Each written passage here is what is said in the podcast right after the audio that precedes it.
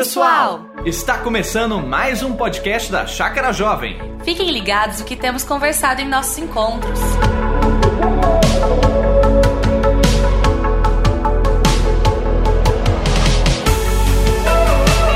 Bom, reapresentando o Thiago. O Thiago é pastor da igreja Cavinato, de Limeira, lutador de jiu-jitsu, pai de dois, Dezão com três e meio e... E a Isa com quase um ano, vai fazer dia Quase um agora. ano, marido da Roberta, é, pastor fitness, meta assim, ó, um dia chegou lá. e aceitou bater um papo com a gente. Gente, hoje a gente vai fazer um teste, a gente vai fazer o um hangout diferente como a gente está fazendo por Zoom online, em vez de a gente fazer com música e tudo mais, vamos bater um papo mesmo. Então eu chamei o Thiago para a gente bater um papo, vocês podem participar, abram o microfone, peçam a vez. É, a gente vai tratar sobre o novo tema permanecer em Deus. Eu acredito que a gente tem vivido um tempo de muito desânimo, muito desgaste emocional, muito desgaste espiritual. E eu acho que esse tempo sem igreja, distante dos amigos, da, da comunidade, tem tem deixado a gente muito cansado, muito sobrecarregado espiritualmente, e eu acho que está na hora da gente se voltar um pouco para Deus e tentar entender como no dia a dia a gente pode permanecer nele de uma forma que seja saudável, de uma forma que não também nos coloque um peso que não Deus não pede, um peso legalista, um peso da lei, mas que a gente possa viver na graça e a gente permanecer nele. Então, para isso, eu convidei vocês, não sei se vocês chegaram a ver o texto de João 15. Talvez fosse interessante a gente ler o começo dele aqui agora. É, vou abram João 15 aí, quem quiser acompanhar. Eu vou ler do versículo 1 ao versículo 17. João 15, Evangelho de João, capítulo 15, versículo 1 ao 17. Amor, dê aí pra gente. Eu sou a videira verdadeira e meu pai é o agricultor. Todo ramo que, estando em mim, não dá fruto, ele corta. E todo que dá fruto, ele poda, para que dê mais fruto ainda. Vocês já estão limpos pela, pela palavra que lhes tenho falado. Permaneçam em mim, e eu permanecerei em vocês. Nenhum ramo pode dar fruto por si mesmo, se não permanecer na videira.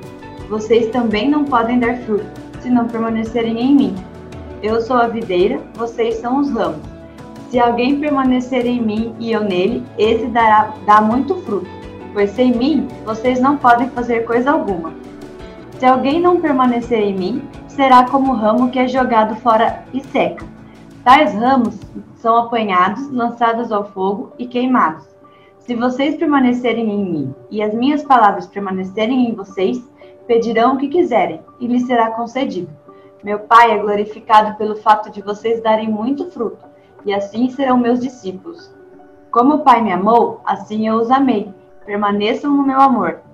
Se vocês obedecerem aos meus mandamentos, permanecerão no meu amor, assim como tenho obedecido aos mandamentos do meu Pai e em seu amor permaneço. Tenho-lhes dito essa, essas palavras para que a minha alegria esteja em vocês e a alegria de vocês seja completa. O meu mandamento é este: amem-se uns aos outros como eu os amei. Ninguém tem maior, maior amor do que aquele que dá a sua vida pelos seus amigos. Vocês serão meus amigos e fizeram se fizerem se fizerem o que eu lhes ordeno. Já não os chamo servos, porque o servo não sabe o que o seu senhor faz. Em vez disso, eu os tenho chamado amigos, porque tudo o que ouvi de meu pai eu lhes tornei conhecido. Vocês não me escolheram, mas eu os escolhi para irem a, e darem fruto fruto que permaneça, a fim de que o Pai lhes conceda o que pedirem em meu nome.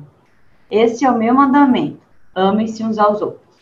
Então a gente leu agora João 15, de 1 a 17, e é muito interessante Jesus falando conosco através dessa passagem. Muitas vezes as pessoas pegam essa passagem e acabam focando na parte de dar frutos, dar frutos, dar frutos. Mas o que mais me, me chama a atenção e fala comigo é o fato de permanecer. Tiago, você falou que você gosta muito dessa passagem, que é uma passagem que, que fala muito ao seu coração, que Deus trabalhou muito a sua vida.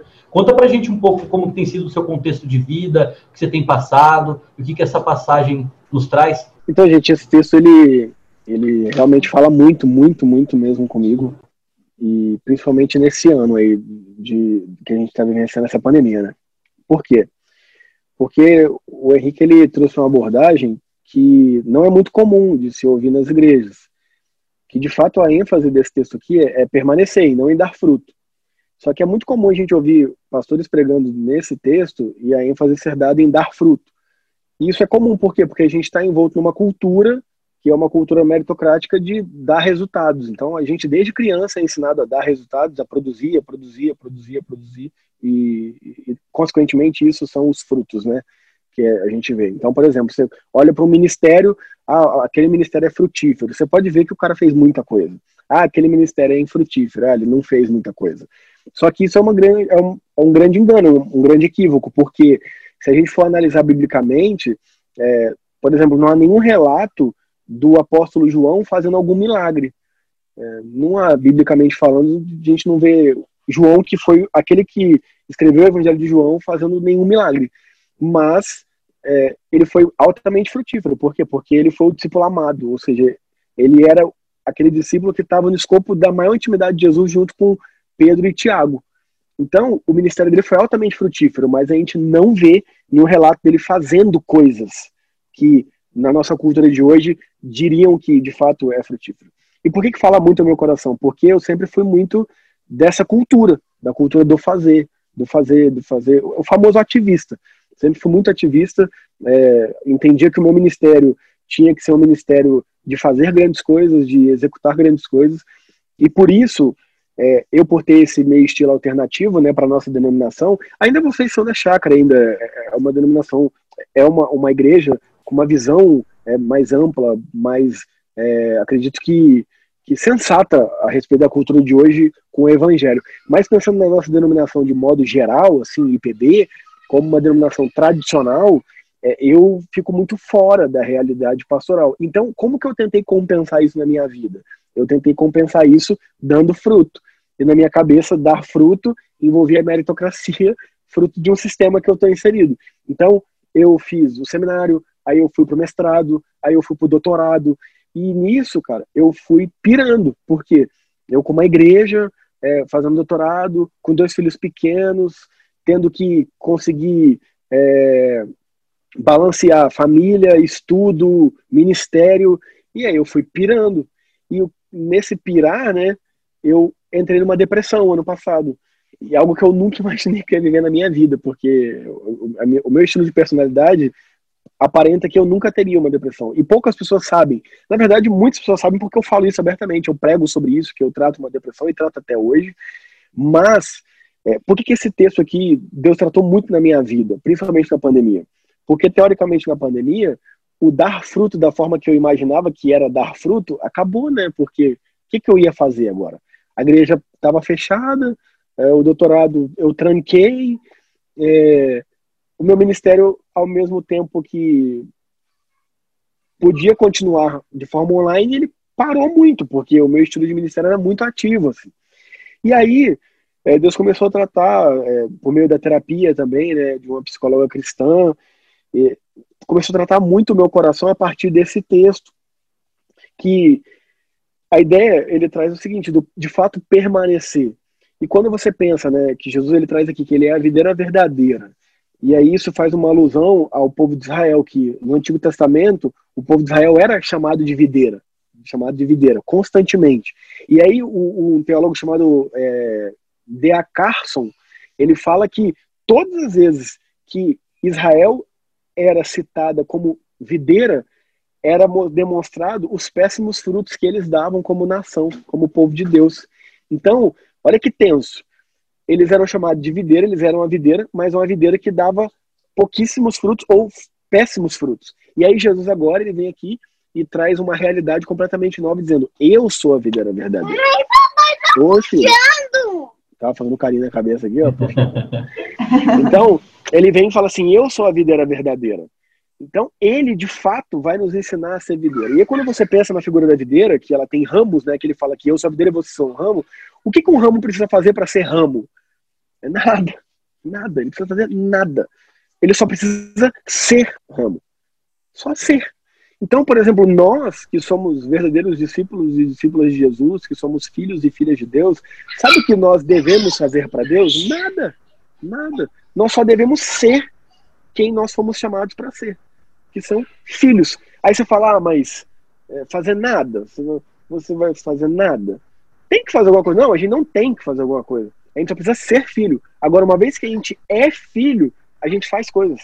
Não é porque a gente tem que fazer, e sempre que a gente faz, porque é algo natural. Assim como o ramo, ele não tem que fazer nada para ser ramo, ele só é ramo.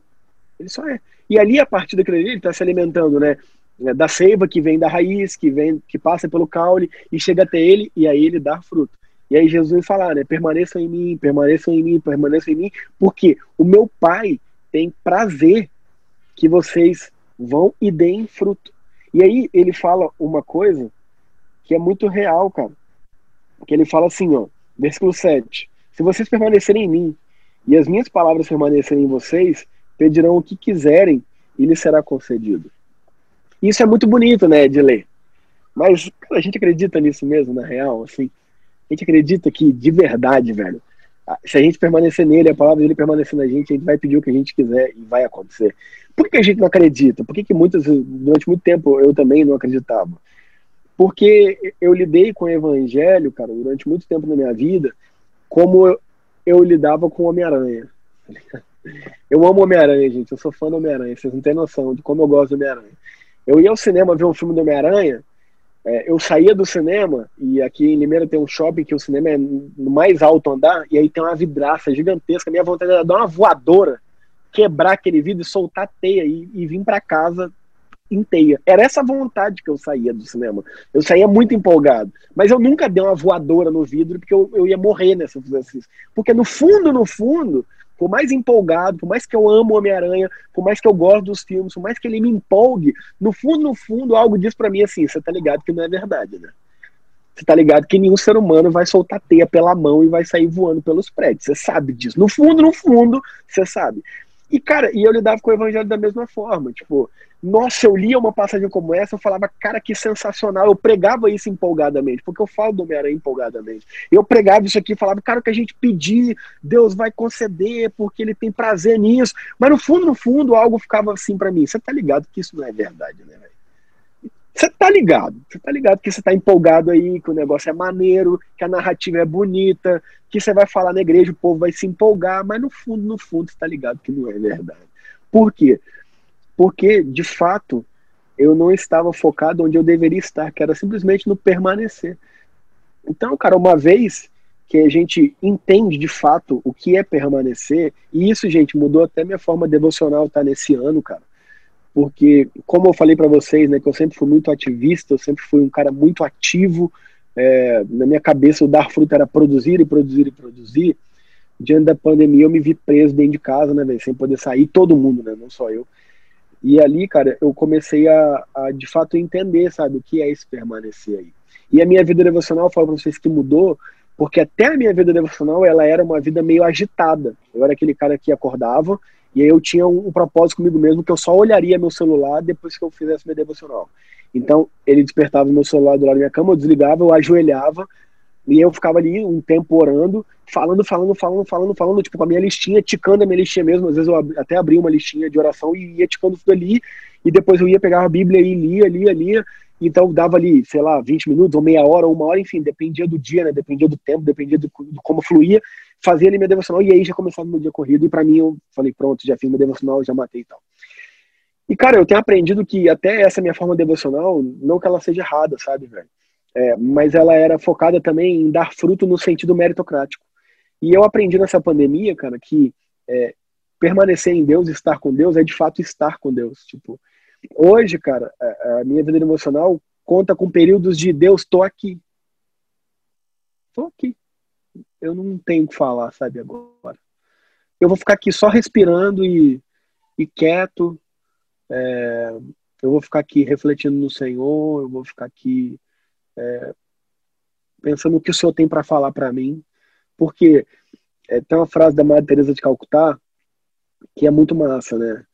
É, perguntaram para ela assim: Nossa, a senhora ora tanto. O que, que a senhora fala para Deus? Ela falou assim: Eu não falo nada, eu só escuto. Aí perguntaria, o que que Deus fala? Ela falou, ele não fala nada, ele só escuta. Ou seja, cara, eles simplesmente estavam, tá ligado? É, quem aqui namora, quem aqui tem algum relacionamento, é casado, sabe a importância de estar. Tipo, a minha esposa ama é, estar trabalhando na mesa e eu sentado do lado dela. Eu posso estar fazendo qualquer coisa, mas eu só estou ali. Se eu saio de perto dela, ela fala: Não, fica aqui. Mas eu nem estou falando com você, a gente nem está conversando. Não, mas você está aqui. Eu tenho aprendido que vida devocional também envolve estar com Deus, tá ligado? Simplesmente ser. ser. E aí, né, perguntaram aí, né, mas esse pedido é relacionado a quê, né? Uma pergunta excelente, cara. Porque de fato, né? Ah, então beleza, então eu sou filho de Deus, vou pedir uma Ferrari. Deus, eu quero uma Ferrari dificilmente eu vou ganhar uma Ferrari. Entendeu? Muito dificilmente eu vou ganhar uma Ferrari. Só que ele colocou uma coisa que ele disse assim, né? Se vocês permanecerem em mim e a minha palavra permanecer em vocês. Eu não encontro princípio bíblico nenhum lógico para minha realidade, para minha, tá? Cada um aí peça sabedoria do Espírito Santo para que ele ministre ao coração individual de vocês. Mas na minha realidade, eu não vejo princípio bíblico nenhum de eu pedir uma Ferrari para Deus, tá ligado? Para quê? Qual é o objetivo de eu pedir uma Ferrari para Deus? É, Ai, Deus quer que eu ande de Ferrari? Tipo, cara, eu não vejo. Agora, você pode falar assim, não, Candonga, eu sinto isso no meu coração, sim. Por exemplo, eu sou um jogador de futebol que um, um milhão e quinhentos mil reais por mês. E eu sinto no meu coração que Deus quer me dar uma Ferrari. Beleza, tranquilo. Eu não. Eu não. Então, por exemplo, é, eu vou dar alguns exemplos de coisas para vocês que hoje eu vejo claramente que Deus quer nos atender. É, cara, Deus quer salvar pessoas. Tá ligado? Isso, isso é bíblico, a Bíblia inteira ela demonstra isso. A história da Bíblia inteira é Deus resgatando a humanidade, é Deus nos resgatando, é Deus nos salvando, é Deus nos livrando de nós mesmos. Então hoje, cara, quando eu oro pedindo para Deus salvar alguém, eu, eu creio que Ele vai me atender. Eu creio porque eu falo, Deus, o Senhor quer salvar. Ah, mas Ele quer salvar aquela pessoa especificamente? Irmão, eu não sei, mas eu sei que eu estou convivendo com aquela pessoa e eu quero que aquela pessoa seja salva. E eu sou filho de Deus. Então, se, a, se eu estou nele e a palavra dele está em mim, eu creio que a vontade dele está sendo revelada ali através da minha vontade também. E eu peço. Ah, as pessoas estão sendo salvas? Estão. Tipo, eu estou vivendo um período de crescimento na minha igreja na pandemia que eu não vivi no tempo que eu estava na minha correria louca. E aí você fala, como? Eu falo, não sei. Não sei. Perfeito, é isso. Tudo que for da agenda de Deus. E, e como conhecer a agenda de Deus? É, estando nele, tá ligado? Estando próximo dele, permanecendo nele. Quanto mais eu permaneço com o Henrique, Quanto mais próximo eu sou do Henrique, mais eu sei dos gostos do Henrique, mais eu conheço o Henrique, mais eu sei até o que o olhar dele quer dizer. É, é a mesma coisa estar com Deus. Então, é, por que eu tô falando isso pra vocês, cara? Porque isso tem sido libertador para mim de uma forma que vocês não têm noção, velho. Tipo, a minha depressão está sendo tratada em Deus, de eu olhar e falar assim, cara, eu não, eu não tenho que fazer nada. Eu simplesmente tenho que ser filho de Deus. Eu tenho que ser o Tiago Candona, filho de Deus. E aí, esse Espírito Santo, que é Deus, ele fala comigo, cara, faz isso. Aí eu vou lá e faço. E aí, uma coisa acontece e eu olho e falo, caraca. Deixa eu dar um exemplo prático para vocês, gente. É, eu tenho um projeto na minha vida, faz uns anos já, que ele é o seguinte, cara. É, como o meu ministério é muito voltado para não cristão, eu tenho um projeto na minha cabeça que eu queria fazer algo que atrairia os não cristãos e seria um projeto que seria basicamente o seguinte: seria tipo um acampamento, mas o nome dele seria tipo é, Jornada ao Conhecimento Interior. Tipo, para atrair aquela galera que tá estressada, que tá depressiva, que tá é, ansiosa, seria para atrair essa galera aí. E aí essa pessoa estiveria lá tipo numa sexta-feira à noite, e aí teria lá uma nutricionista para ensiná-la a se alimentar melhor. Aí teria lá um cara da meditação que ensinaria a, a arte de contemplar a natureza e meditar e olhar para dentro de si tudo com princípios bíblicos, mas sem falar expressamente, declaradamente da Bíblia. Só tratando princípios bíblicos, princípios de contemplação, de lectio divina, que é refletir sobre aquilo que se lê, trazendo é, princípios importantes para o nosso dia e tal. Então, é um projeto que eu tinha de fazer um acampamento disso, é, então, fazendo prática esportiva de iniciação, de alimentação, de é, contemplação, respiração, meditação, enfim. E aí, no último momento, que seria tipo domingo, fim de tarde, é, viria com o evangelho, tá ligado? Viria com Jesus Cristo aplicando em tudo aquilo ali, mostrando que tudo aquilo ali são princípios do evangelho, mas só fariam sentido se de fato Jesus estivesse no centro daquelas coisas ali. Cara, eu tenho esse projeto faz uns três, quatro anos já, e pela minha vida corrida, cara, filho pequeno, doutorado, e Trump, enfim, não conseguia fazer. Não conseguia fazer, não conseguia fazer, não conseguia fazer. E, cara, isso tirava meu sono, porque eu sentia que Deus, entre aspas, me cobrava, porque eu tenho que dar fruto, né? Então eu vivia esse cristianismo de dar fruto, dar fruto, dar fruto. E aí eu ficava, cara, eu tenho que dar, eu tenho que fazer, eu tenho que fazer, mas eu nunca conseguia tempo. E eu ficava frustradíssimo. Ia três, quatro anos frustrado nisso. Cara, há três semanas atrás, eu ganhei um presente de uma família de São Paulo, que eu presto um trampo para eles uma vez por semana lá. É, isso aí é uma outra história que eu já fui jogador profissional de esporte também, de jogo, tá ligado? É, parei há dois anos aí, mas até hoje eu presto algumas consultorias nessa área do e-sport, esporte eletrônico. Então, uma família lá de São Paulo, que eu presto serviço para eles, me deu de presente ir para um lugar em Belo Horizonte, que era um, um retiro de uma semana para eu, tipo, desintoxicar, cristão. E eu fui, cara. Cheguei lá, é, tinha um cara do meu lado que eu nunca tinha visto na vida, e eu fiquei amigo dele. E aí, tudo bem, como é que é seu nome? Ah, meu nome é Arthur, ah, meu nome é Thiago, Candonga e tal, beleza? A gente ficou brother e tamo lá, beleza, velho. E brother, brother, brother, troca ideia daqui, ideia de lá, ideia daqui, ideia de lá, de segunda a quinta-feira. Na quinta-feira, cara, tô vendo uma movimentação assim e tal, e movimentação, movimentação, e aí eu, o que que tá rolando? Tô vendo o pessoal meio tudo cochichando assim e tal. Aí chegou uma, uma menina pra mim, né, que tava fazendo esse retiro também, e falou assim: Cara, você viu quem tá aí? A esposa do Arthur. Aí eu falei, nossa, que, que legal, é. tipo. E aí, quem que é a esposa do Arthur? Ela falou, mentira que você não conhece a esposa do Arthur. Aí eu falei, não, não conheço. Ela falou, nossa, ela é mó famosa. Eu falei, tá zoando? Ela falou, é sério. Eu falei, nossa, então o Arthur é casado com uma famosa? Ela falou, velho, você tá tirando? Eu falei, o que? Ela falou, o Arthur é mais famoso que ela. Eu falei, como assim? Ela falou, ele é ator da Globo. Eu falei, como assim? Ela falou, é, cara, Arthur Aguiar e Maíra Cardi. Eu falei, quem são esses? Eu não sabia quem era, gente. Não sei aqui quem sabe. Seria minha Não sei aqui se vocês sabem. Os caras estavam bombando no Instagram aí, porque rolou mó BO entre eles. Eu não sabia de nada, não sabia de nada. E olha que eu sou um cara que usa pra caramba o Instagram. hein? Mas enfim, não sabia. E foi de Deus eu não saber. Beleza, velho. Quando eu fiquei sabendo quem eles eram, eu fiquei tipo, mano, ainda bem que eu fiquei amigo do cara sem saber que ele era famoso. Porque senão eu ia falar que Canoa colou no cara, que o cara é famoso. Enfim. E aí eu conheci a Maíra Castro, que é a dele. Cara, no outro dia a gente tava lá numa atividade, uma atividade física, né? Que era guiada por um período de oração e tal. E aí a, a pessoa, né, a personal lá que tava nos instruindo, ela falou assim, cara, eu utilizo esse momento aí para pedir estratégia para Deus que vocês estão no penúltimo dia e quando vocês saírem daqui, peça estratégia para Deus usar vocês na vida dele, é, no, no reino dele e tal. E eu falei assim, Deus, me dá estratégia e veio esse projeto na minha cabeça. E eu falei, não, esse projeto não dá agora. Esse projeto vai ser muito correria para mim, eu não tenho tempo. E é muito corrido. E o projeto na minha cabeça, ficou na minha cabeça, ficou na minha cabeça, ficou na minha cabeça. Uma hora de atividade física, agora na minha cabeça, agora na minha cabeça. E eu fiquei chateado, porque eu falei, putz, não vem nenhuma estratégia, só veio esse projeto maluco aí. E beleza. Aí quando reuniu todo mundo, a mulher falou assim, olha, esse, é, esse projeto tá na sua cabeça aí, cara, que você possivelmente tá achando que é loucura. Não é loucura, é coisa de Deus. E é para agora. Aí eu falei, ah, bem genérico, somos presbiterianos, né, gente? Sabe como é que é, né? Não vem com revelação genérica pra cima de mim, não, hein? Aí eu já virei e falei, ah, esse papinho aí colou pra todo mundo, certeza que todo mundo deve ter com a ideia doida e tal. Mas beleza, cara, aí nisso a gente teve um momento de oração lá e a, a Maíra na minha frente e, e o Arthur na minha frente. E eu falei, Deus, eu vou falar com eles dois do meu projeto. É, se eles falarem legal, massa, eu vou entender que não é para agora. Se eles falarem vamos fazer, eu vou entender que é para agora. Mesmo que eles falem vamos fazer e depois eu nem tenha mais contato com eles, eu vou entender que é para eu movimentar para fazer. E aí eu fui, cheguei até eles, falei, cara, eu tenho que contar um projeto para vocês que eu tenho. E eu contei o projeto para eles. Quando eu contei o projeto para eles, a Maíra falou assim, cara, esse é o meu projeto. Eu falei, como assim? Ela falou, eu tenho esse projeto todo pronto.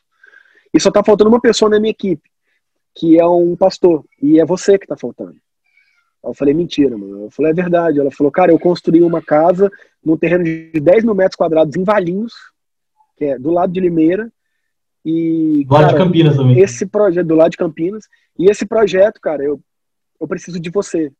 Porque você descreveu meu projeto. Se eu tivesse já lançado esse projeto na mídia, eu ia falar que você copiou meu projeto. O que eu tô querendo dizer pra vocês, gente, com isso? Moral da história, eu vou trampar com ela nesse projeto aí. É, cara, eu não fiz nada. O projeto veio pronto pra mim. Tá ligado? Eu só entrei em uma equipe pra fazer a parte que cabe a mim, que é o quê? Levar Jesus pras pessoas. E o que que Jesus falou muito comigo? Tá vendo, Tiago? Agora que você está aprendendo a permanecer em mim, eu vou ter prazer que você frutifique. Mas o fruto não é, é, é, resultado do seu trabalho. O fruto não é resultado da sua capacidade ou incapacidade. O fruto é resultado de você permanecer em mim. Na pandemia, você está aprendendo a permanecer em mim você não está fazendo nada. E eu estou fazendo coisas no seu ministério que você nunca viveu. Gente, eu estou tendo acesso a coisas na minha vida. Por exemplo, é, no dia 27 agora, que é no sábado, que no caso, desculpa, hoje, é, eu iria lá, lá em São Paulo falar sobre Jesus com o time do Flamengo. Porque eles vão jogar contra, se não me engano, o Corinthians hoje. E eu só não fui porque vários jogadores ficaram com coronavírus. Inclusive o, o meu amigo que eu fiz na pandemia, que é o Felipe Luiz, que é um jogador da seleção. Tipo, eu fiquei amigo do cara na pandemia. Tipo, eu fui conhecendo pessoas do, do mundo do jiu-jitsu que são referências do jiu-jitsu no mundo inteiro, que ficaram meus amigos pessoais, cara na pandemia. Aí você fala assim, como que você conseguiu? Eu falo, eu não consegui, simplesmente essas coisas apareceram na minha vida. Através de um contato que o cara veio e falou, velho, eu, vi o seu Instagram e eu gostei da forma que você fala de Jesus, eu quero estudar a Bíblia com você.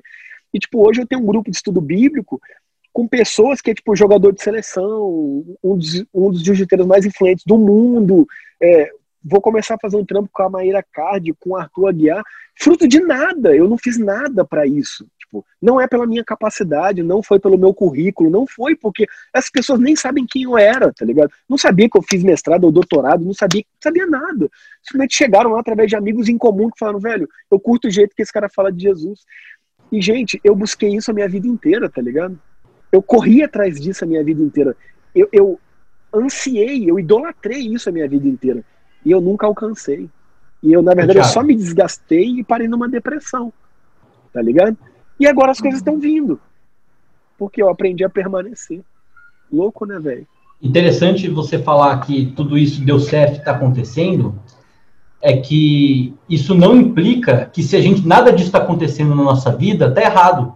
Porque se não, a gente está permanecendo em Deus e Deus que está fazendo, não, a gente não tem que se comparar e, e se a minha vida está parada e na pandemia só as coisas só deram errada, porque eu estou fazendo errado. Essa que é a beleza, né? Do, do texto e, e, de permanecer em Deus. Se está tudo dando certo ou se está tudo dando errado, permaneça, que Ele vai fazer. Essa ideia da videira que você, você, você é o ramo, você frutifica, mas a seiva, o nutriente, a essência não vem da gente, vem de Jesus, é libertadora.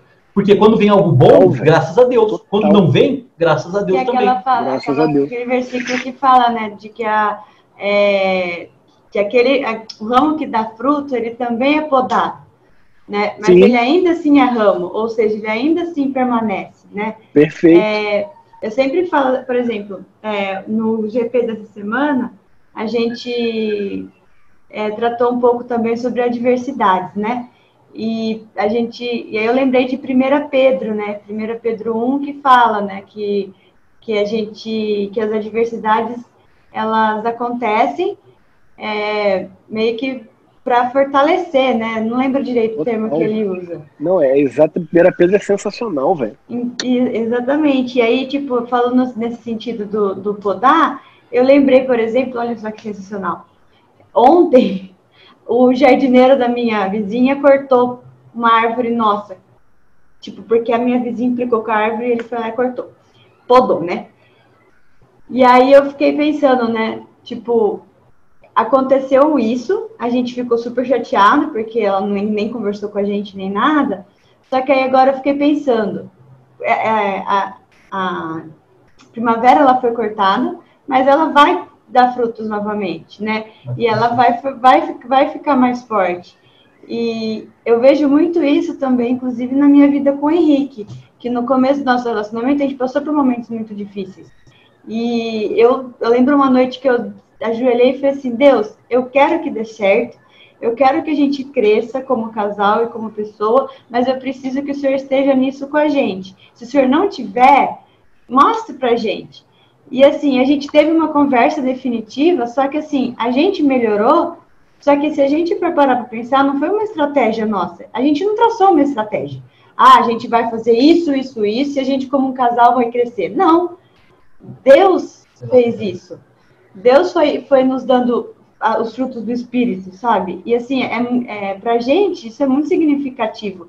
Então, quando eu penso em frutos, eu não, não tenho. É, não, eu não tenho um projeto, não tenho algo assim é, excepcional na minha vida, além de ser primeira dama de uma igreja. Mas é, eu acho que a, os frutos que a gente dá também são frutos pessoais. São frutos de na família, da fami na família, uhum. frutos nos amigos, é, em você mesmo como pessoa, porque você vai, vai crescer através das adversidades e, e, é nelas que a gente precisa permanecer. São, são nas adversidades que a gente vai falar assim, Deus, tá, tá difícil, tá duro, tá doído, mas eu tô aqui. E o interessante de você, você usou um verbo que é o verbo nosso ano. O ano todo a gente está trabalhando sobre a ideia de ser. Eu falei, a galera vai achar que a gente combinou, porque você virou e falou, né? Então, é, a ideia é essa mesmo, né? A gente ser com Deus, ser íntegros no sentido de inteiro a esse momento, da gente Real. não ter essa dúvida, Real. da gente permanecer, né? Real. E, e o, o negócio que, que você falou sobre sua vida devocional, é, eu acho engraçado como a gente é afetado pela cultura e a gente nem percebe, né? A gente estabelece metas, a gente estabelece métodos, a gente estabelece frutos, e a gente faz tudo isso. Não, Deus, é para o Senhor, é para o Senhor. Sendo que Jesus nos chama o quê? Ser ramos dele, estar com ele, né? E não necessariamente, ele, ele não fala assim, você é o agricultor, ou você vai, você vai ser a nova árvore que você vai ter ramos, não, ele fala, permaneça em mim. Isso. Então, a gente tem que se lembrar que a, a vida muito devocional real. é muito importante para a gente conhecer Deus, para a gente ter tempo de qualidade com Deus, mas se a gente é ramo, eu estou lavando a louça, eu estou com Deus. Eu estou é conversando com meu irmão, eu estou brincando com meu sobrinho, eu estou com Deus. E isso é um devocional também. Eu estou conversando com meu amigo, é uma devocional também, né? Então, eu acho que mexe muito com, com esse negócio da permanência.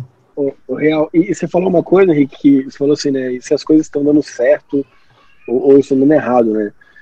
Cara, é sensacional a gente analisar, né, Romanos 8, 28, que fala assim, que todas as coisas cooperam para o bem daqueles que amam a Deus. Então, cara, o, o, dar errado, na verdade, é até parte de um processo, tá ligado? Tipo, ou seja, é comum, tipo, sempre vai ter alguma coisa que vai sair do controle. E aí, por isso que a gente fala que é dar errado, né? Porque dar errado nada mais é do que acontecer fora daquilo que a gente planejou, ou que a gente esperava.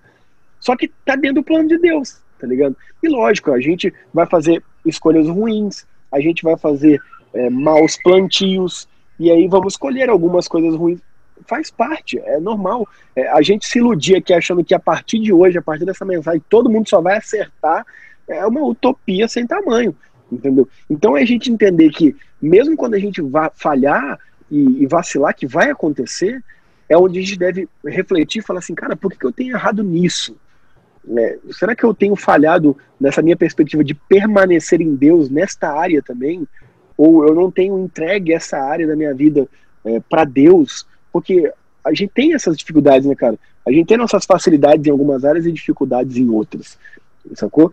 Então eu, eu tenho refletido nisso, sabe, cara? Foi, foi assim, tem sido um tratamento gigantesco em mim, que não foi fácil, principalmente no começo da pandemia, porque eu estava tentando de todas as maneiras fazer, fazer, fazer, fazer, e aí a minha depressão agravou, né, porque eu fiquei, vamos colocar assim, né, ocioso em casa, né, por mais que eu estava tentando fazer as coisas, e aí a minha medicação até aumentou a dose, e aí eu fiquei triste pra caramba, eu falei, poxa, tava quase dando um período de eu parar de tomar remédio e tal, e, e sabe, mas aí eu, eu, eu me descobri, assim, cara, sabe, é, dentro da minha casa, como o Henrique falou, cara, hoje eu vejo uma coisa que eu não via, Henrique, você falou aí, velho. Eu não via estar com os meus filhos como uma devocional. Eu via estar com meus filhos, não, porque pai tem que estar com os filhos. Mas eu tenho que fazer as coisas para dar fruto e tal. E hoje eu falo, não, velho, é... isso mudou, cara, até a minha forma de ser pastor, tá ligado? Ministerialmente falando. Eu defini horários é, muito mais amplos para minha família. E eu cheguei à conclusão, cara, não sou eu, não sou eu. A gente conseguiu coisas na igreja que a gente não conseguiu em dois anos trabalhando e na pandemia as coisas aconteceram e foi Deus falando para mim, tá vendo? Tá vendo? Você estava fazendo tanto, tanto, tanto, tanto, tantas coisas não aconteciam. Você aprendeu a permanecer em mim e as coisas começaram a fluir naturalmente, sabe? E o que é mais sensacional, né? Que não tem nem como eu achar que foi eu, né? Não tem nem como eu me vangloriar no meu íntimo, né? Porque para os outros a gente não se vangloria, né? mas pro nosso íntimo ele fala assim, nossa, deitei. Nossa, deitei. oh, glória a Deus, gente, glória a Deus. Olha só o que Deus tá fazendo, mas no fundo você tá assim, nossa, moleque, tô voando, tô voando, tô voando. E aí não, cara, eu olho e falo assim, meu irmão, o que que eu fiz, né? Tipo, as coisas foram acontecendo, cara, de fato mesmo. Eu falo assim, meu Deus, cara, meu Deus. E aí esse texto veio, cara, moendo, sabe, meu, meu interior, assim, de falar, cara, aprenda a permanecer. Permanecer é só permanecer. É só permanecer. Só permanecer. E aí, uma vez que você permanece, cara, o, o pai, ele vai ter prazer, vai ser glorificado em você dar frutos. Por quê? Porque o ramo que permanece, ele dá fruta. É, é, é, algo natural, tá ligado? Vai acontecer, ele não que se preocupar. Ai, será que eu vou dar fruta agora nessa primavera, nesse outono? Será que vai dar? Não, ele vai dar, porque ele permanece, né? É algo automático, assim. Gente, se vocês quiserem mandar mensagem no chat ou se vocês quiserem falar, é, a ideia é para a gente bater um papo mesmo. Se alguém quiser ponderar, perguntar. É, Nono, eu sei que é um cara aí que gosta de, de falar, de ponderar, de estar junto. Eu sei que se quiser, fica à vontade. É, a ideia é um teste hoje mesmo, assim, a gente está tá tentando mudar o paradigma para online, né, enquanto a gente não consegue se reunir presencial. Então, fiquem à vontade, quem quiser dar cara aí ou escrever no chat, fica à vontade. Só a parte dos desejos pessoais que é, ele não falou mesmo. Mas eu entendo que no texto ele está falando, se a gente permanece em Deus, a gente faz parte, a gente é ramo da videira.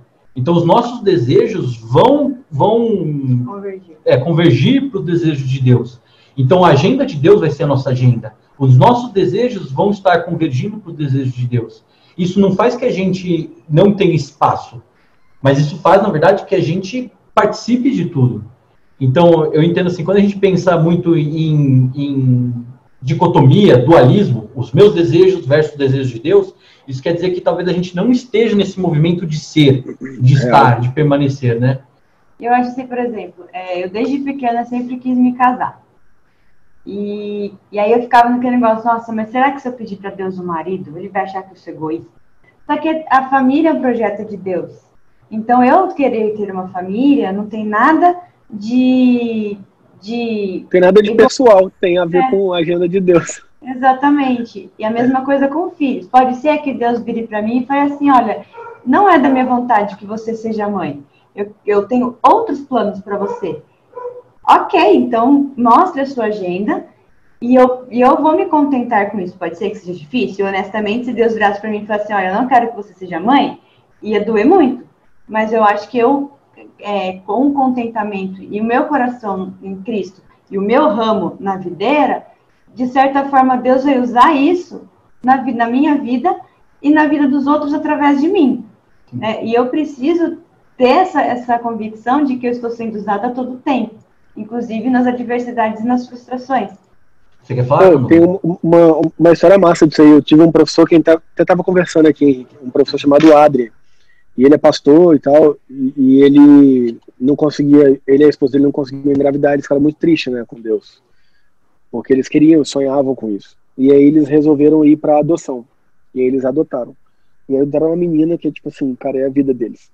E aí esse meu professor, toda vez que ele vê uma notícia de uma criança que é abandonada, que é maltratada e tal, ele, ele ora e fala assim: Deus, obrigado, porque o Senhor não permitiu que a gente tivesse filhos e a gente pudesse adotar a nossa filha.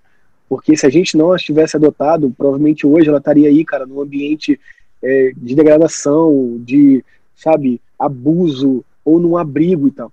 Então, a princípio foi muito difícil para ele. Mas depois ele viu que, era, que aquilo era realmente muito melhor e para ele, para a realidade dele. E eu vejo isso hoje que eu sou pai, sabe? É, o meu filho, cara, ele ama, por exemplo, ele, ele é super saudável a alimentação dele, mas ele gosta de M&M. Então, tipo, uma vez por semana eu dou M&M. Quem não gosta, né? É, uma vez por semana eu dou M&M para ele. Só que se deixar, cara, ele come um quilo de M&M. Porque ele acha bom. E ele não entende que eu falo assim, não, meu filho, são 10. Ele não entende, ele chora, ele fica triste, porque ele acha bom. Só que na cabeça dele, cara, comer um quilo de MM é bom. E ele, porque ele não tem conhecimento suficiente para entender que não.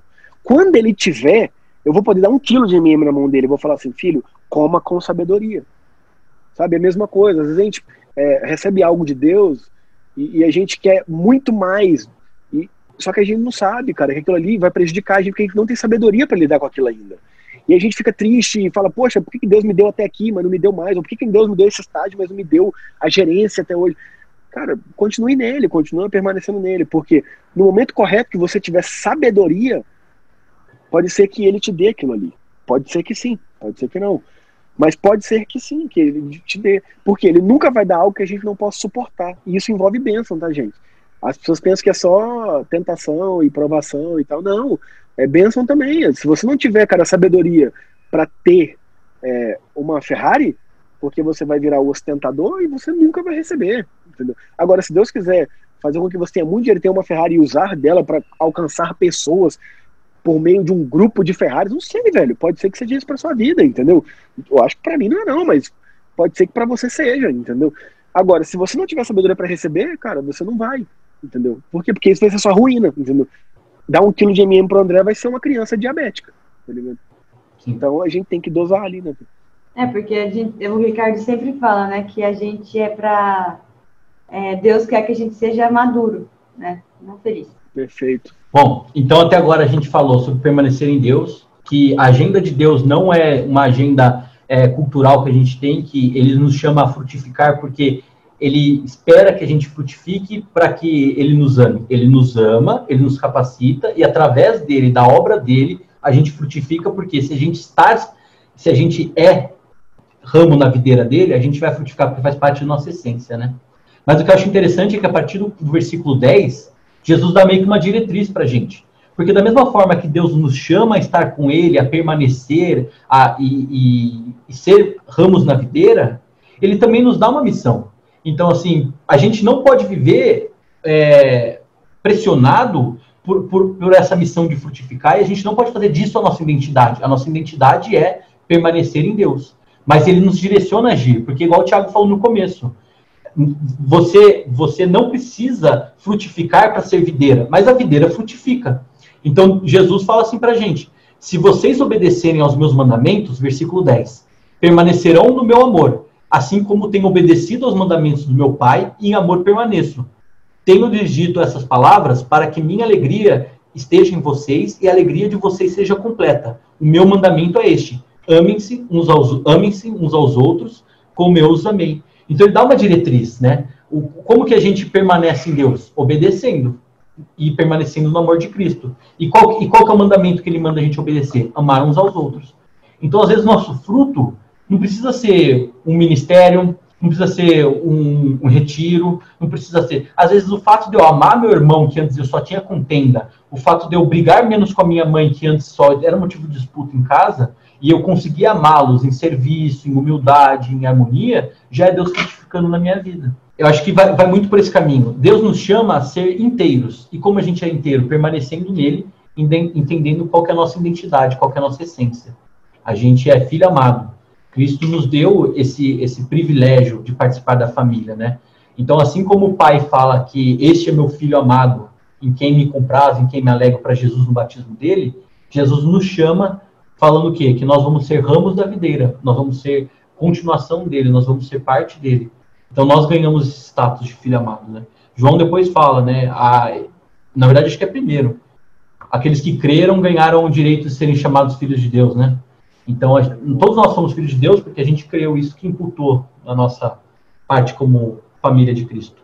Gente, eu gostaria de só dar um, mais uma, uma palavra final, que é mais uma vez aqui, ó, no fim do, do cap, desse texto que a gente leu, né? Que é, versículo 16: Vocês não me escolheram, mas eu os escolhi, para irem darem fruto, fruto que permaneça a fim de que o Pai lhes conceda o que pedirem em meu nome. Então, mais uma vez, ele, ele traz isso aí, né? É, e, e, é isso, sabe, que eu queria também enfatizar um, um, pouco, assim, cara. A gente precisa aprender a exercitar nossa fé, sabe, velho? É, tem gente que ora e fala assim, ah, Deus, aumenta a minha fé. Então, eu não sei, eu, eu, não, não sou muito adepto dessa oração, não, porque Deus fala que se a gente tiver fé tamanho um grão de mostarda, velho, que é algo muito pequeno, a gente vai mover montanhas. Então, acho que não é nem questão do, do tamanho em si, eu acho que é a maturidade da fé, sabe? O desenvolvimento da fé. Então, o que eu peço a Deus é isso: falo, Deus, amadureça a minha fé, sabe? Amadureça a minha fé para que eu esteja no Senhor, para que eu consiga, é, pelo, através do Espírito Santo, saber o que o Senhor quer. Por exemplo, quando a gente observa os discípulos em Atos ali, é, cara, a gente vê que as pessoas chegam até eles e eles não chegam e falam assim, Deus, se for da sua vontade, cura essa pessoa. Não, eles vão lá e curam, tá ligado?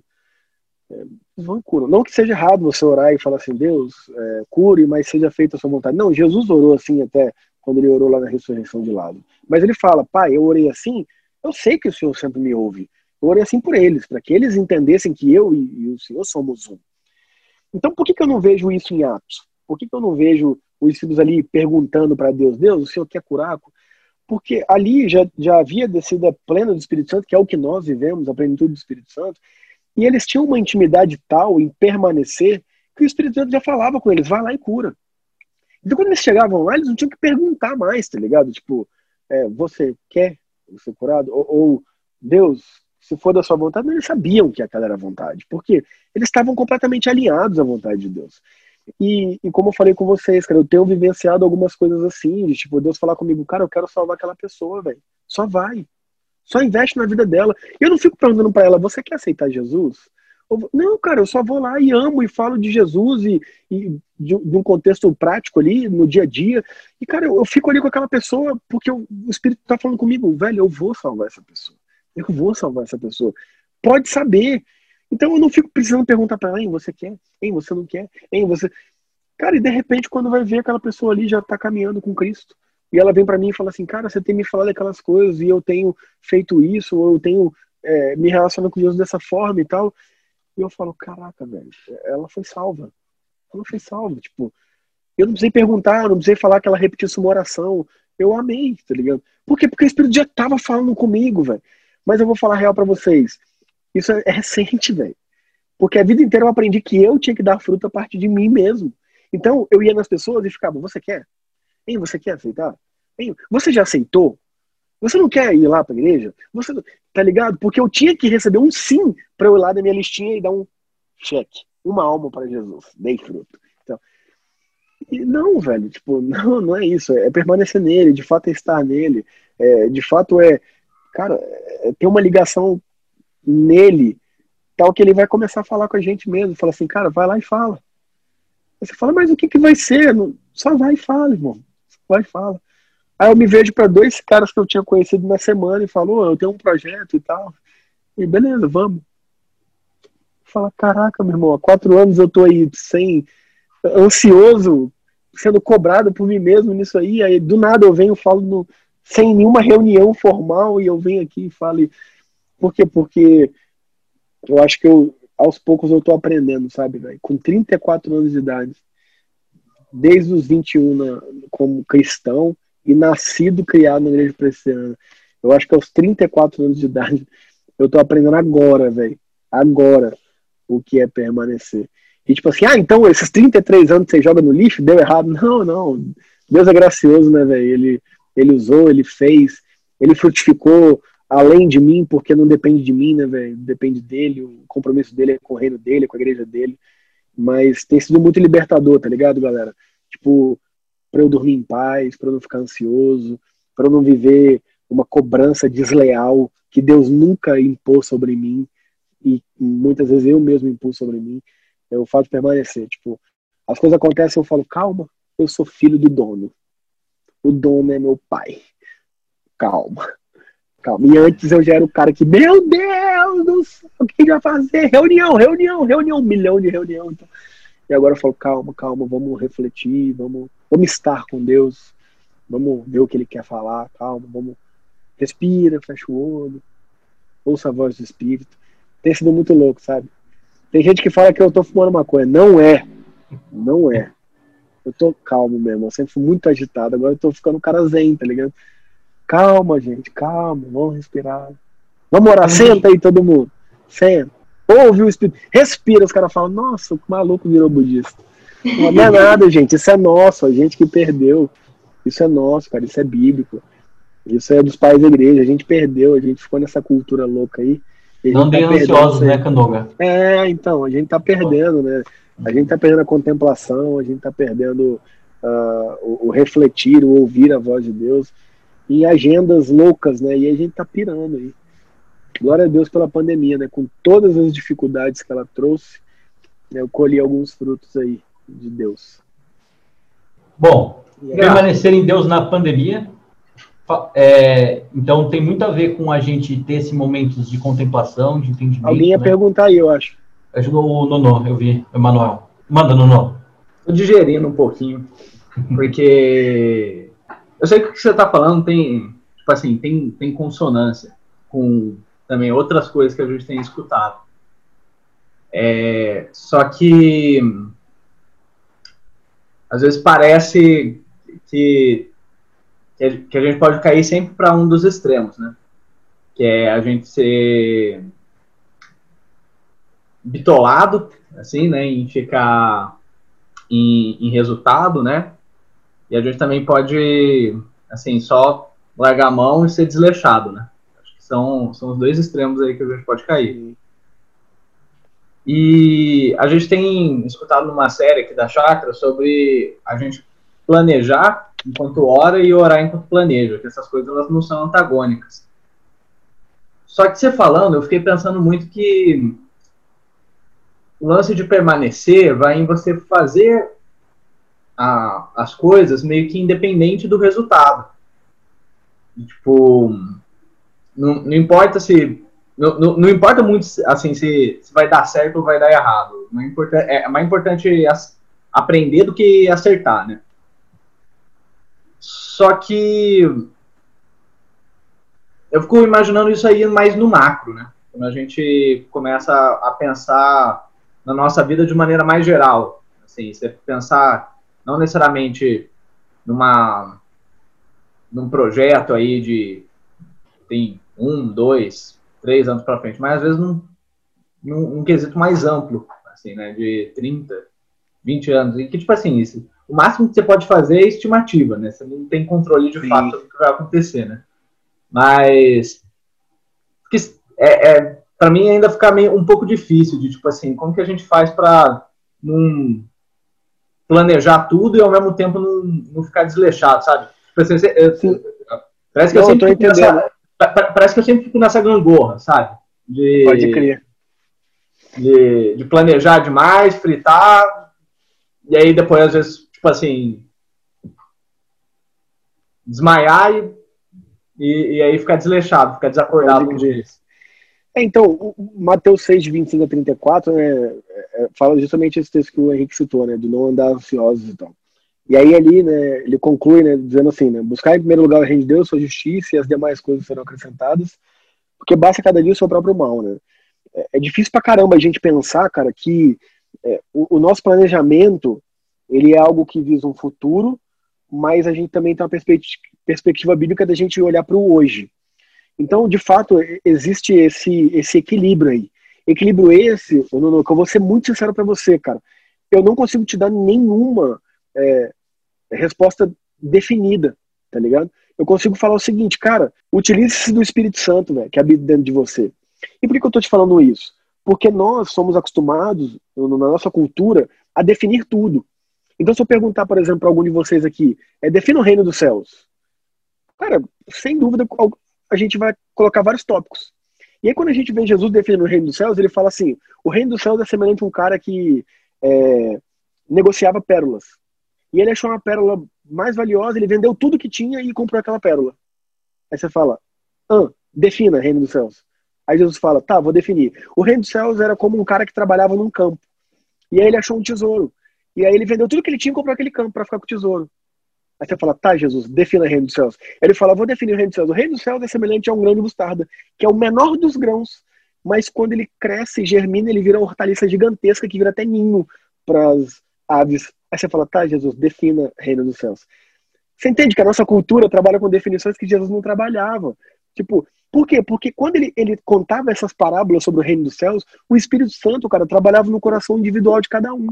Então, um cara enxergava o reino do céu e falava assim, cara, o reino do céu, exemplo, é eu parar de jogar futebol domingo de manhã e começar a frequentar, EBD, porque eu valorizo mais o futebol do que o aprendizado em Deus. Aí o cara deixa de jogar futebol que ele amava tá ligado? E ele começa a frequentar a escola bíblica e Deus faz grandes coisas na vida dele. Só que um outro cara vira e fala assim: você tá zoando que você entendeu a aplicação do reino dos céus assim. Eu venho na escola dominical a vida inteira e isso para mim é natural e você não acha que você fez alguma coisa por Deus. Cara, pera, para de querer entrar na experiência do outro. Tipo, o Espírito Santo ministrou assim no coração dele. Assim como é, Zaqueu, quando se converteu, pagou cinco vezes mais e deu metade do que ele tinha para os pobres, e a gente não viu isso em José de Arimateia, que ele continuou sendo rico. É, ah, então Zaqueu se converteu mais do que José de Arimateia? Não, cara, são experiências individuais, tá ligado? Então eu não consigo te falar assim, é, conceitualmente como eu gostaria. Nono, é assim, mano, ó, pai, pai, pai, que é o que a nossa cultura faz muito bem. Eu vou mais na pegada de Jesus de falar assim, brother, converse com seu pai e fale com ele, pai, qual é o equilíbrio? Qual é o equilíbrio entre eu não ser desleixado e não ser ansioso? E eu não tenho dúvida que esse Espírito Santo vai falar com você. E ele vai te instruir nisso aí. E para isso, é o que a gente tem falado aqui, né? Você vai estar permanecendo nele, em obediência e, e contato e vida devocional, de estar ali, e ele vai se revelar a você. E eu não tenho dúvida que ele vai te direcionar nisso aí. Por quê? Porque para mim pode ser de um jeito, para você pode ser de outro. Porque temos perfis diferentes e até mesmo vocações diferentes, né? Você pode falar, pô, na sua vocação é mais simples, né, Candonga? Na minha, que sou um estrategista financeiro, é, eu falo, é real, é, realmente são coisas diferentes. Mas o espírito é um só, então ele vai ministrar no seu coração aquilo que vai ser o equilíbrio para você e ele vai ministrar para mim, para Lucão, para Raquel, para Mateus, e serão diferentes. Seremos heterogêneos nesse princípio aí, tá ligado? Muito bom, muito boa pergunta, Nuno. Acho que é bem isso mesmo, sim, porque a gente vive procurando aplicações práticas e pragmatismo, né? Nos é, cara, é comum, é nossa, é nossa cultura, né? Nossa geração é assim. Direcionamento. Inclusive, era o que eu ia, era para onde eu estava indo. Eu, tava, eu ia sintetizar a nossa conversa e falar, na prática, hoje em dia, reinício de atividades, pandemia ainda pegando, como que a gente pode permanecer em Deus? Mas não, eu acho que converge, converge muito para Colossenses 3, 23, né? Tudo o que fizerem, façam de todo o coração, como para o Senhor e não para homens. Eu acho que isso sintetiza permanecer em Deus. Cara, se você vai lavar a louça, tirar o lixo, se você vai ministrar a, a, palavra do Senhor, se você vai liderar um grupo pequeno, se você vai dar aula na residência, se você vai assistir aula EAD, se você vai dar aula EAD, faça de todo o coração como para Deus. Eu acho que é isso. A, a devocional é importantíssima, porque sem ela você não conhece a Deus. Igual o Candonga falou mais cedo, você já teve, ou, ou, você tem um amigo que basta um olhar, você já conhece ele tão bem que um olhar você já sabe que ele deseja, o que ele intenta. Então, o devocional serve para isso, para você se aproximar, para você criar vínculos, né? Mas o permanecer em Deus é o, é o tempo todo, é o viver, né? E não dá para eu definir, é, é, eu sendo seminarista, o Candonga sendo pastor, não dá para a gente virar para um residente, não dá para virar para um professor, para uma psicóloga e falar, faça os cinco passos. Até porque às vezes a gente, por ter a nossa profissão vinculada à nossa fé, a gente tem mais tempo, por exemplo. Eu faço devocional de três horas por dia ao acordar. Mano, e aquela mãe de dois filhos que tem que acordar, preparar o rango dos filhos e trabalhar, ela não pode sentir Real. esse peso, né? Então, eu, eu acho que vai muito para essa resposta. Vamos deixar o Espírito trabalhar nas nossas vidas, vamos permanecer em Deus através da ação do Espírito. É isso aí, galera. Alguém mais quer ponderar, perguntar alguma coisa para a gente ir caminhando, encerrando mais um hangout. A gente não está terminando o tema, a gente está só começando, na verdade. Esse tema vai ser tratado ao longo do mês de outubro. Vamos ter textos no Medium a respeito dele, vamos ter. É, o, vai sair o podcast dessa nossa conversa. Então, se, se você está sendo impactado, se você acha que isso comunica a vida de amigos, de familiares, depois compartilhem com eles, que eu acho que é um tema muito latente para o que a gente tem vivido. E a, a, a fala do Candonga foi cirúrgica, né? De a gente sair desse pensamento mundano e entrar num pensamento bíblico de ser, de estar, de permanecer, de perseverar. Se ninguém tiver mais nada, um pedido, comentário, é, pergunta, eu vou pedir para o pastor fazer uma oração pelos jovens da chácara. Né? A gente está representados em alguns aqui, muitos não puderam estar com a gente, mas eu creio que o Espírito está aí para isso e para trabalhar aos corações de quem não, não esteve aqui ao vivo. E se puder orar por nós, Candonga. Com certeza. Galera, quero agradecer primeiro aí, né? Uhum. O privilégio de estar aqui com vocês. É, eu gosto muito, cara, de conversar sobre a Bíblia, conversar sobre Jesus. Agradecer o Henrique aí, né, Henrique, quem, quem diria, né? Que a gente estaria agora como pastor e seminarista. É, a gente foi enchendo um churrasco. Deus é massa, né, velho? A de Deus é sensacional, meu. Gente, quando eu conheci o Henrique, ele era Ronaldo, tá? Não era é o alter ego da faculdade. é o, o, velho homem, era Ronaldo. Ronaldo, Ronaldo, do nada eu falei, quem é Henrique? Quem é Henrique? Eu conheço ele como Ronaldo. Ah, não, Ronaldo é apelido. Eu falei, ah, entendi. Mas chamei o eterno Ronaldo aí. Aí, Ronaldo. Aí ele foi rebatizado. Isso aí, aí É. converteu. Agora não Afoguei o mais Ronaldo. serás Ronaldo. Serás Henrique hoje. Tá afogado. Deus rebatizou aí. Então eu quero agradecer mesmo, de verdade, cara. Deus abençoe muito vocês aí.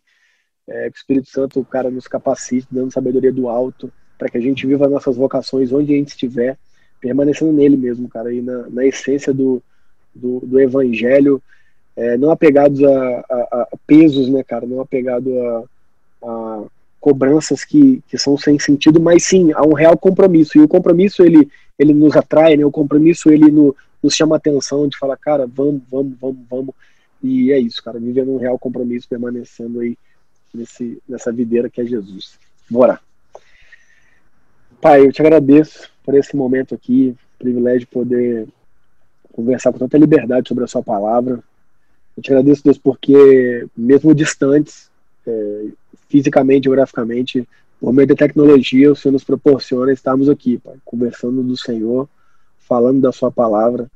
E o que nós pedimos é que o seu Santo Espírito nos, nos ajude, nos auxilie a verdadeiramente permanecermos no Senhor. Nos ensine, Deus, a orar como convém, nos ensine a permanecer no Senhor. Nos ensine, Deus, a realmente vivermos como filhos e filhas do Senhor. Nos livre, Pai, de toda eh, influência externa, renove a nossa mente, de fato que a gente venha renovar a nossa mente, transformar a nossa mente, para que a gente não venha viver como um sistema que às vezes sorrateiramente entra, culturalmente entra, e a gente vai cedendo e vai vivendo coisas que vão, na verdade, mais nos aprisionando do que nos libertando. E o Senhor nos veio, o Senhor veio para nos dar liberdade, real liberdade. Então, Deus, eu te agradeço pela liberdade em Cristo. Eu te agradeço pelo privilégio de sermos chamados filhos e filhas do Senhor. E nos ajude a cada vez mais permanecermos no Senhor, para que os nossos frutos permaneçam e que a gente possa fazer a sua vontade e participar daquilo que o Senhor quer fazer aqui na, nessa terra. Em nome de Jesus. Amém. Amém. Tiago, muito Deus obrigado a abençoe. você, meu querido. É nóis. Fiquei muito feliz quando aceitou meu convite. Tamo junto. Também. É, que Deus abençoe seu ministério, que Deus continue fazendo crescer a tua igreja e que a gente se lembre Amém. que o reino é um só, precisando estamos aí É também, isso aí. servindo o mesmo Deus, Vamos com o mesmo vamos. Espírito, com o mesmo reino. Gente, É muito obrigado pela presença. Tamo aí. Quem quiser trocar alguma ideia, como eu falei, né? Quem eu não sei se a galera curte jogo aí. É, eu fui jogador Não, profissional também. Quem quiser trocar uma ideia sobre isso aí também, é só chamar no Instagram, é arroba Thiago Candonga, tem lá o meu WhatsApp, lá no Linktree. Enfim, eu tô aberto aí, tá, galera? Eu sou, sou da galera. Sou de, da galera mesmo, não, não, não se constranjam, não. Valeu, é nóis, tamo Valeu, junto, na paz. Gente, obrigado por vocês. participarem, muito obrigado, que Deus abençoe a vida de cada um de vocês. Precisando é só chamar. Um beijo no coração. Até a próxima. Tchau, gente.